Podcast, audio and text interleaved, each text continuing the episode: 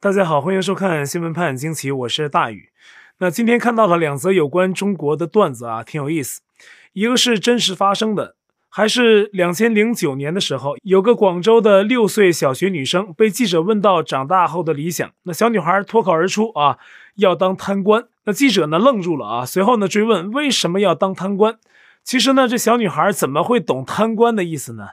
肯定是听家里人谈论贪官的伟大事迹啊。于是呢，小女孩只是笼统的回答了一句：“因为当贪官呢，什么都有。”那另一个呢，是在网络上流传很久的一条段子啊，说的是有个小学生写了一篇题目是我的理想的短文。那写道啊，我的理想是领沙特的工资，戴瑞士手表，做泰式按摩，开德国汽车，喝法国红酒。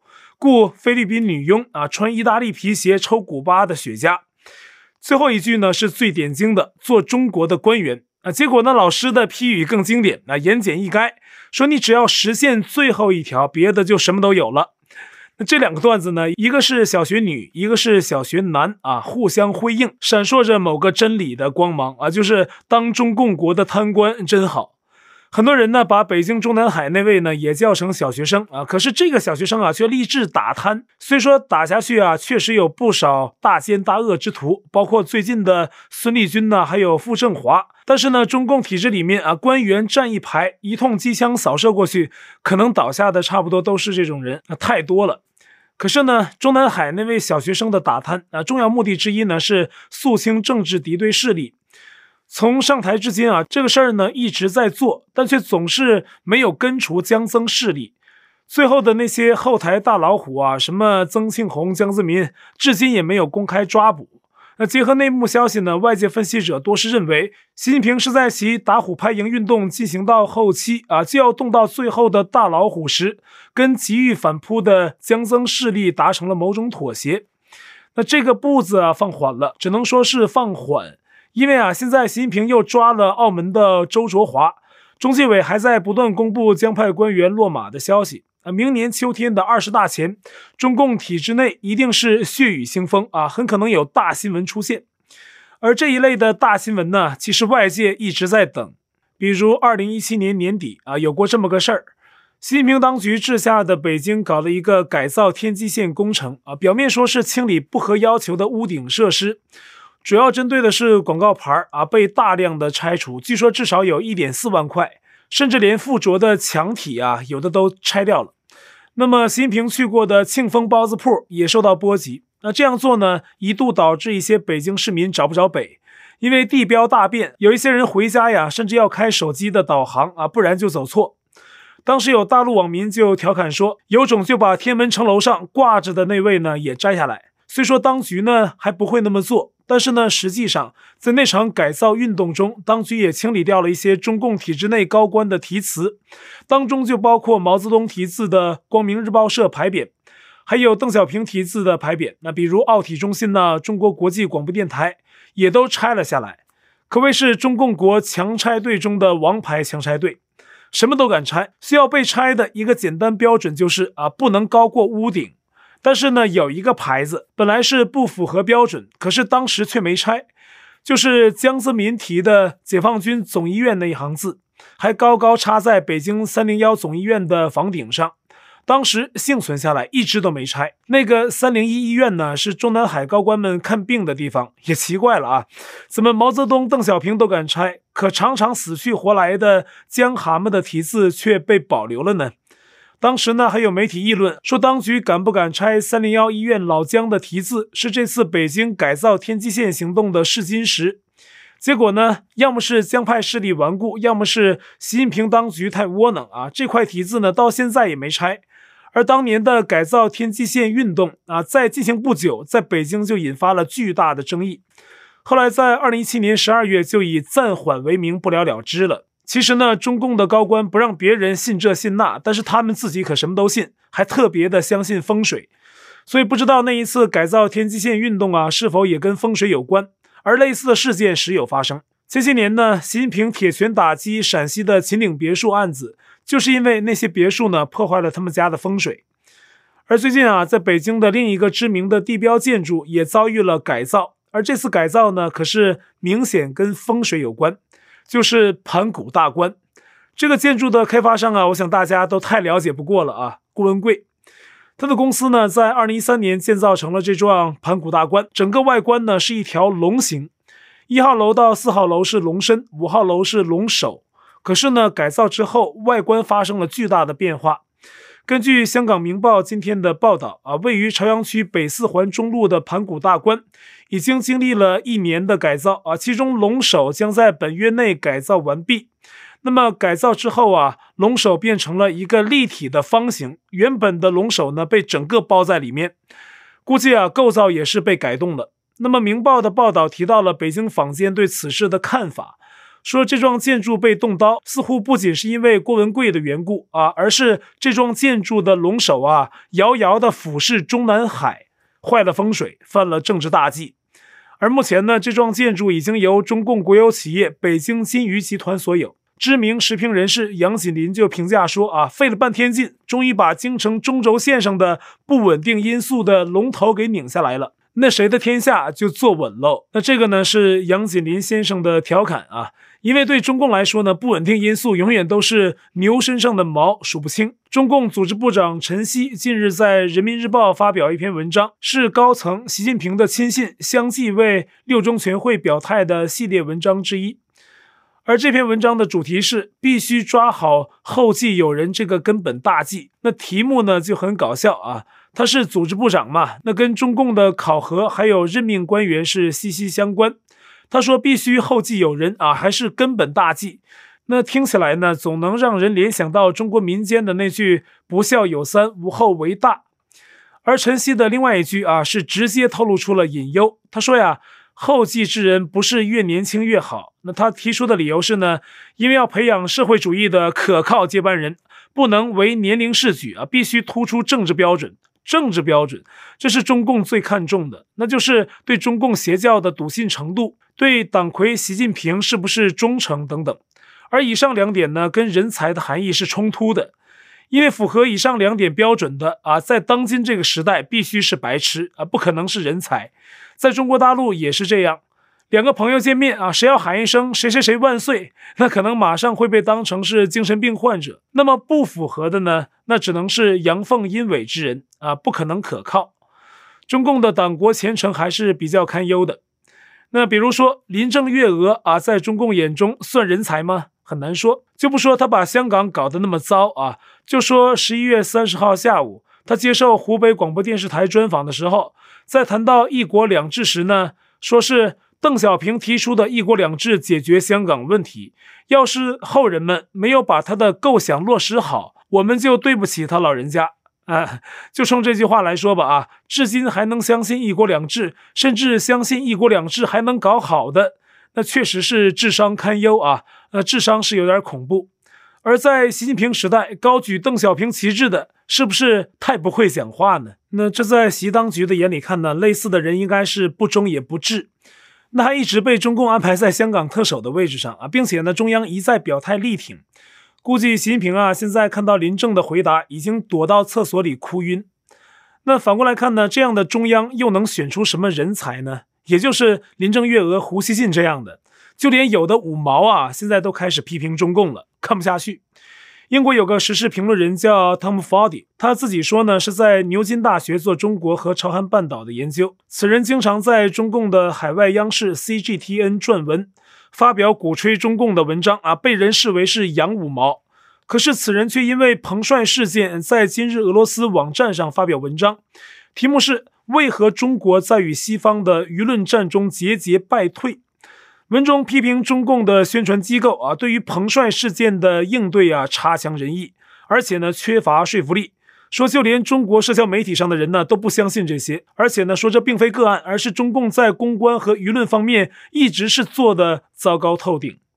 结果呢这篇文章发表之后，随即在大陆遭禁止，Tom Foddy 本人呢也被 CGTN 封杀，不得再为这家媒体写作啊。只是最终呢，Tom Foddy 啊还是稍稍的令人失望。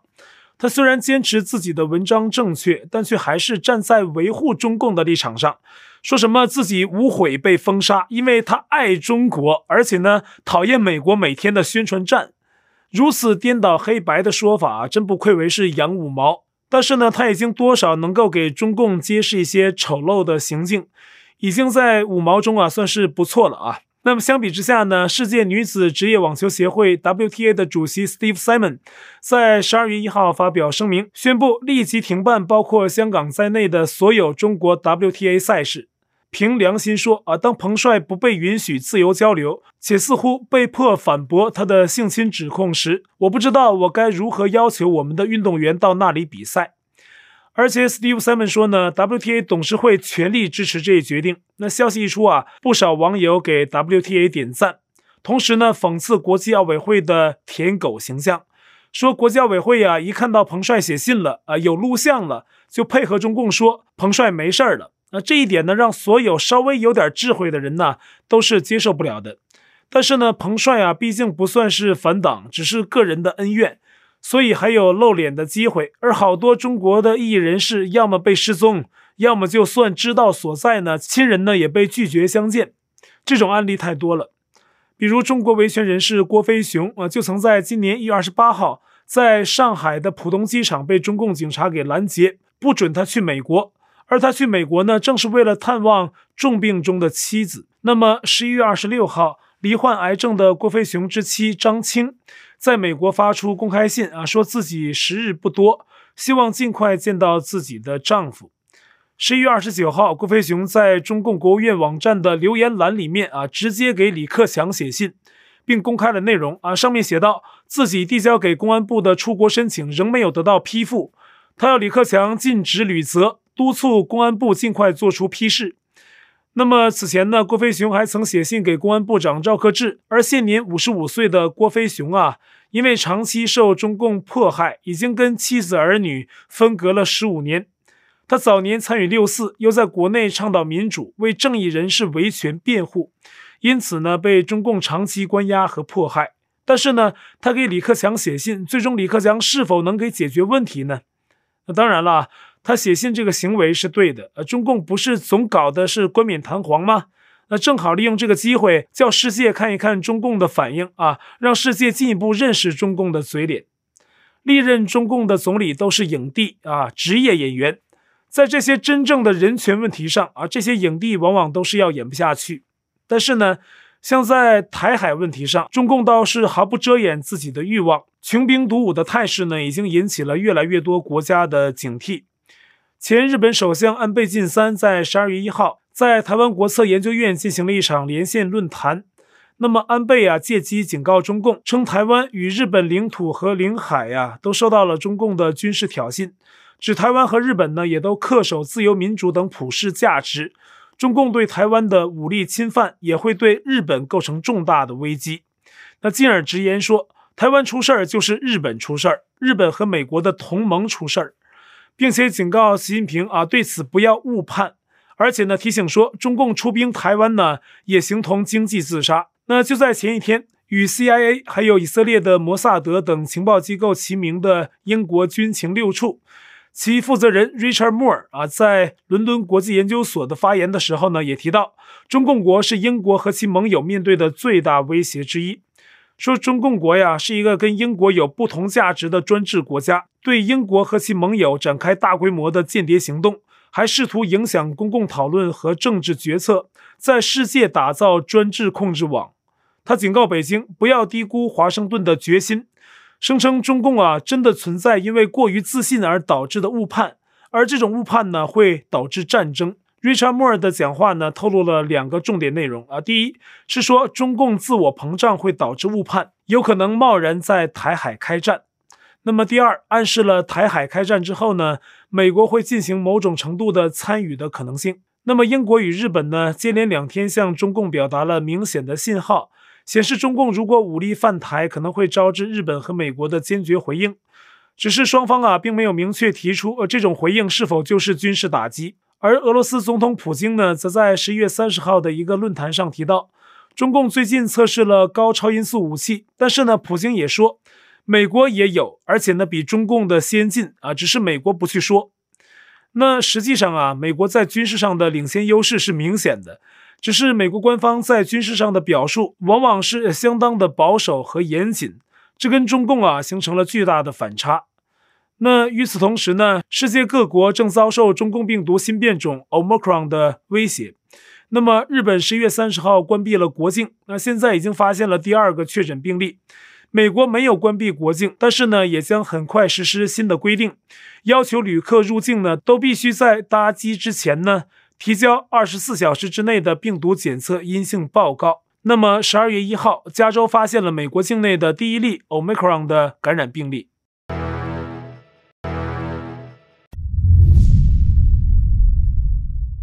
现在是新拍互动，有一位自称是忠实观众的人，前两天呢给本频道留言啊，他说自己是台湾的桃园人，但是呢言论却有点粉红的风格，那比如说什么新疆啊、汉族啊，还把几百上千年前的一些事儿啊联系到现在，很奇特。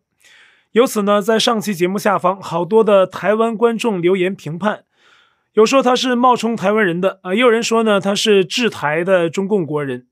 观众 Paper 留言说：“那种自称台湾人，但发言呢跟对岸口气一样的人，在台湾叫做制台中共人，是希望跟对岸统一。看到那种发言呢，都忍不住劝他们放弃台湾国籍，搬到对岸去。那现在的台湾教育啊，都是尊重多元文化。以原住民为例啊，小学呢就让原住民学生啊选课学习原住民的语言，也有组织呢致力维护原住民的传统文化等。”观众 Vicky 说。住桃园，我住的社区来说呢，据说还有统促党的党员，不是住在台湾的就都是脑子清楚的。还有观众罗小小也说啊，在台湾呢根本没人会讲汉族，还有什么什么族会讲族的，只有在称呼台湾的原住民，阿美族啊、排湾族等等啊，在台湾呢只会分你是哪里人，客家人呢、闽南人之类的。台湾的观众们应该是很了解的，从小到大的国民教育。绝对不会有什么汉族啊之类的啊，除了历史课。但是观众 Montier 却说，那个人呢，我想应该是台湾人没错，因为这类人呢，在台湾还真的不少啊。自由来的习以为常，甚至久了呢，还会替坏人恶人着想。台湾目前呢，这种伪善的风气有点起来了，这是让人很担忧的一点啊。具体呢，也体现在各类的选举。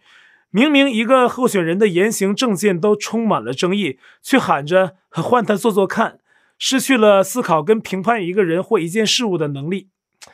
哎，这个风气啊，怎么跟欧美的左派有点像呢？看着好像是圣母般的慈怀，那实际上呢，截然相反，好坏不分。那有的政客呢，明显能力不足，却能拿一些左派的言论当招牌。对于很多事的理解呢，也违背了正常的逻辑啊。犯轻罪怕罚重了，怕警察呢执法太严格啊，怕非法移民进来了受委屈，别磕着碰着呵护着。反正呢，你是越违背正常理念啊，越能得到同情。在台湾呢，可能对中共的认识上可以更直接的区分人群，而且我总感觉啊，中共的背后还有西方极左派的背后都连着同一个魔鬼。其实呢，西方的左派追根究底呢，也是西方的共产主义者暗地里在西方社会里在推动。这可能不是一言两语能说完的啊！共产党啊，无论东西方都在干同一件事儿，就是把人类往下拖。还有观众安特蒂斯也留言啊，写了好多。他也觉得在台湾呢，有类似粉红思想的人在，而且是大有人在，不意外。他说呀，大宇，我也是看你节目很久了，跟你说了。很多台湾老人呢都是这样憨憨的，很多台湾人呢也觉得被对岸统一很棒，很多老一辈的台湾人不太明白那种利害关系啊，只有听说不知道恐怖。我是北部人，这边有些老一辈的朋友亲戚啊都觉得统一好，他们也都只看到中国那些高楼大厦、经济市场发展，那甚至觉得统一之后呢还能靠选票来改变中国。我就在说呀，你们真的是傻子。啊，不过这位观众呢还跟我说，当他跟那些老人讲清楚了共产党的坏之后呢，那些老人就都不说话了，也明白了。我想呢，应该是比较单纯的啊。你跟他说，他能懂。那有些人呢，可能你跟他说了一大堆，他都听不进去。你跟他说啊，共产党会迫害人啊，因为呢，他在台湾自由惯了，他的大脑啊加工不出来在共产党的专制统治下的那种状态感受，不知道疼啊，所以呢，也就不怕虎。那这种人呢，你跟他讲讲，他可能会明白。但是呢，另外还有一种人，就是呢，只看钱，只看现实，只看利益。你跟他说人权，说共产党对异议人士的迫害，他觉得那是别人的事儿，跟他没关系。他会想，人权值几个钱？好吃吗？跟我生活有关系吗？其实呢，这也就是每个人在善恶面前的一种表态了。人选择好，选择恶啊，选择见义勇为，还是选择无视道义，这都不是没有回报的。做什么都不白做，立场啊、态度啊，这也都不是我们脑袋在这一想就那么简单的。我想啊，都是有回报的。说到中国的高楼大厦经济市场发展，其实呢，现在它的经济也出了问题。那这点呢，咱们先不说啊，就说现在中国大陆的经济成绩，其实呢，中共耽误中国呀，耽误了几十年，一直在搞政治斗争。文革十年，一九六六年到一九七六年，那正是亚洲几个国家飞速发展的时候，中共呢在那儿搞政治运动，上学都难。后来呢，经济搞得差的不行，样样大国啊，经济在全球是倒数的，穷的是叮当响啊，不行了，熬不下去了，怎么办呢？开放吧。啊，就给中国人呢稍微的松绑，然后呢外资进去，因为市场大嘛，大量的往里进。但是呢，养的最肥的都是那些红色权贵，还有跟着他们的富商。那其他人赚到的只是九牛一毛，而没有中共呢。如果是一个自由的民主体制，那中国早就发展起来了，说不定早已经超过美国了。但是呢，回到现在啊，中共的这种橱窗经济啊，确实骗了一些人。但是在这种高楼大厦的掩盖下，却是数不清的龌龊。每天每地啊，大大小小的维权上访是不计其数。上网收到监控啊，走到大街上都有数不清的监控镜头在盯着你。对异人士的迫害啊，手段是极其残忍。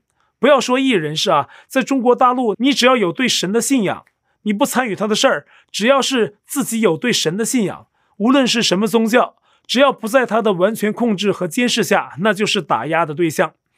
所以啊，往往有好多人呢，只看中国的高楼大厦，可那正是共产党给你看的橱窗。朝鲜首都平壤也有高楼大厦啊，老金家的人物雕像也都很高大、很雄伟。但是呢，你得看看朝鲜的劳改营啊，看看乡村，看看中朝边境，看看那些普通人生活的地方是什么样，就会发现真相。那么，习近平曰。魔鬼出现时，往往装扮成天使啊！这真是他说过的话。那么，观众 Airshot 提出个建议，他说呀，台湾对于中国共产党的历史相关教育呢，基本上是零，只有简单的提到国共内战，然后呢，中华民国政府迁台，不知道是不是台湾政党啊，害怕惹怒中共啊，才不敢提中共的历史。我个人呢，也是看 YT 的自媒体频道，才对中国共产党呢有比较客观的认识。我觉得台湾政府对中共历史这部分呢，应该要特别的教育啊、是的啊，中共的真实历史啊，真的是应该揭露出来，普及给大众，叫所有人都知道它是个什么货色。那中共搞宣传这东西啊，已经很顺手了，好多人呢中毒很深，却以为自己很理智、很聪明啊。几十年的洗脑，海外都受影响。我记得大剧院编辑部出版过一本《九评共产党》。书名就叫《九评共产党》，在网上呢还能搜索到。那这本书呢可以看一下。观众林说，台湾人确实因为红色媒体入侵啊，年轻人痴迷于中国手游，只要不关注国际动态的啊，基本对中国都有一定程度的好感。我觉得呢，年轻人族群呢确实应该多了解一些中共的真实历史。你不关心政治，不关注局势，只想玩游戏，呃，过好生活。可是呢，你不理共产党，他可来找你。啊，共产党的控制欲是非常强的，他想控制全世界的人，所以呢，人们得能够建立起对待中国共产党宣传蛊惑的抗体，像抵抗病毒一样啊。那这个抗体啊，就是真相。观众铁达尼的吻痕说：“我新疆没去过，不评论。但是呢，去西藏旅游啊，切身的感受到了西藏的戒备森严，藏人呢，随时会被查身份证。”布达拉宫的广场，还有大昭寺的广场啊，全部需要刷身份证才能进去。到处是武警和公安，高速路上啊，到处都是设卡查车的。我只是个游客啊，都觉得恐怖啊，更何况在那儿生活的藏人，不敢想象。那谢谢这位观众的经历分享啊，也谢谢所有观众朋友的留言啊，谢谢大家。好。我在 Telegram 上面的官方公告群是 t.me 斜线大于 news，观众讨论群是 t.me 斜线 xwpajq 下划线 us，节目信箱是 xwpajq@gmail.com，还有我的会员网站，网址是大宇 us.com。也欢迎您订阅本频道，并点击小铃铛获得节目发布通知。那感谢您的收看，我们下期再会。